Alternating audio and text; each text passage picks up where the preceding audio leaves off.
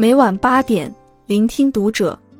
各位听友们，读者原创专栏现已全新上线，关注读者首页即可收听。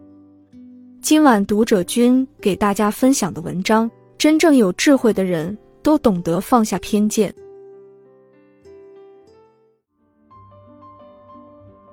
我去同事小陈的办公室，想坐他的顺风车回家。我的车被拉去维修了。刚和小陈说完，旁边的小王意味深长的笑了：“你撞车了？”我还没来得及回答，他无可奈何的摇摇头。珍爱生命，远离女司机。可那天的实际情况是这样的：早上六点，我从家里出门，车开出来后，想起忘了拿一本很重要的书。于是我把车停在路边，上楼去取书。距离我停车一米远的地方，有一个大型垃圾箱。每天早上都有环卫师傅开着大块头的运输车来吊运。等我取了书下楼，看到两个环卫师傅围着我的车在议论。我走近一看，大灯摇摇欲坠，车头被运输车的吊斗甩偏了。环卫师傅一个劲儿向我道歉。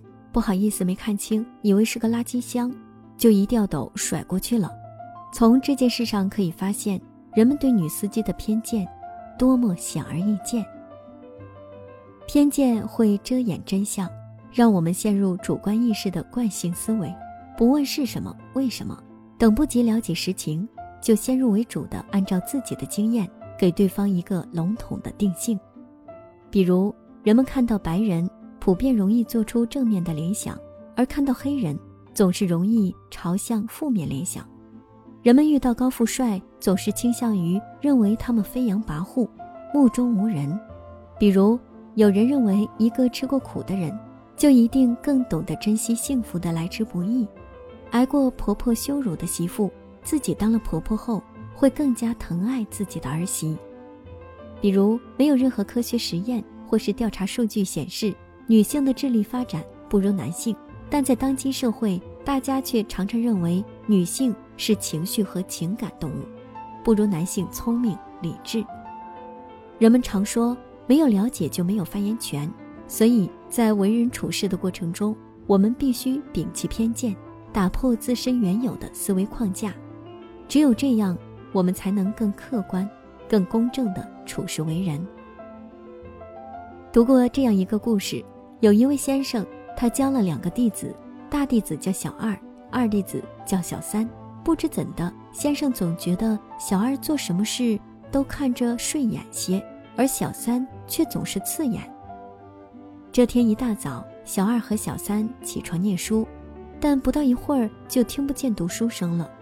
先生走进去一看，小二伏在书本上睡着了。他笑了笑。转头又见小三也伏在书本上睡着了，他怒火中烧，冲到小三面前，狠狠地扇了小三一巴掌，并大吼：“你一看书就睡觉！”然后又指了指小二：“你看人家小二睡觉还看书呢。”同样的事件在先生的眼里却是截然不同的性质。归根结底，还是先生一开始就由于自身莫名其妙的偏见，给两位徒弟贴了标签。人是情绪的动物，喜怒哀乐全都没有道理可讲，所以这种偏见和标签来得非常霸道，并且没有任何科学依据。偏见会瓦解人与人之间的信任，因此在为人处事的过程中，我们要抛却自身偏见，谨防给别人贴标签。有一位德高望重的老长辈曾经告诫我，永远不要随便在背后说别人的坏话。不是因为背后莫论人是非的道理，他说，如果总是说一个人的坏话，就相当于你给人家贴了标签，这样你就不能客观的去看待这个人，你对他也不会有信任，久而久之，你们的关系就彻底终结了。怀着偏见，轻易的去给别人下定义、贴标签，是一种非常简单粗暴，并且极其愚昧的做法。每个人都有自己的想法、生活和情感，如果你不了解他们，那么就必须闭紧自己的嘴巴。而你自己，如果不幸因别人的偏见被贴上了标签，请你撕掉标签，挣脱束缚，勇敢做真实的自己，因为你就是你，不需要任何人来定义。之前看娱乐新闻，刷到何炅与谢娜关系决裂，原因是知乎上有网友扒出何老师一向都叫谢娜为娜娜，可最近却直呼其名谢娜。何老师回应了此事，他说：“我和娜娜是很好的朋友，而且是不会变的朋友。”何老师说的坚定且真挚，可他万万没想到，谣言并未被击碎，反而愈演愈烈。流言清一色地认为何老师只是在逢场作戏。二零二零年的跨年夜，何炅在零点倒数时穿越人海拥抱谢娜，场面令人动容。可依然有人说看起来太假了，所以无论何老师怎么回应，谢娜怎么回应，都意义不大。因为人们只相信自己愿意相信的，这就是心理学上所说的确认偏误。所谓确认偏误，是指如果你一旦相信一个东西，就会寻找支持自己的证据，并且选择性注意和收集信息，按照支持自己的想法或逻辑来解读所获取到的信息，从而推导出一个符合自己意愿的事实或真相。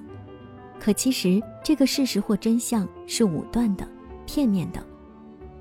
哲学家威廉·詹姆斯说：“很多人觉得他们在思考，其实他们只是在重新整理他们的偏见。我们每个人都只能看见自己想看见的世界，每个人看见的世界也只是自己内心的世界。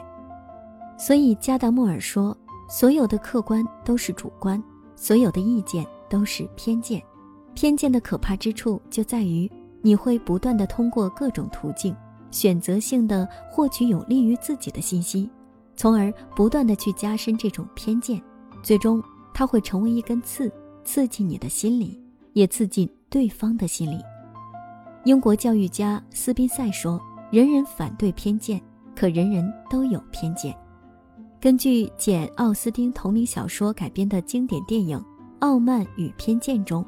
女主角伊丽莎白勤勉有才智，富家子弟达西在短暂的交往后，很快就爱上了伊丽莎白，并且不顾门第和财富的差距，勇敢地向伊丽莎白求婚，但却因为伊丽莎白对他的误会和偏见，遭到了无情的拒绝。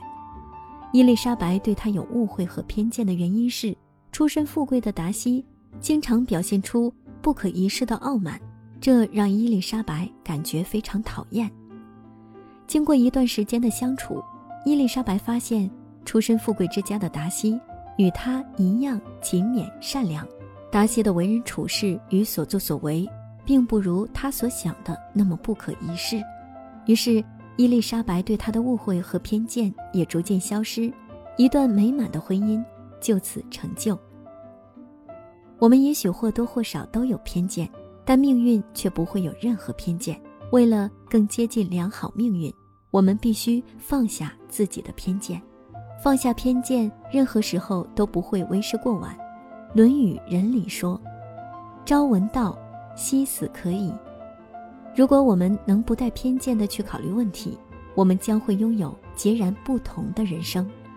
只有真正放下偏见的人，才能拥有清明的智慧，得到所期盼的幸福。英国散文学家赫兹里特说。偏见从来不轻松，除非他能因理智而终止。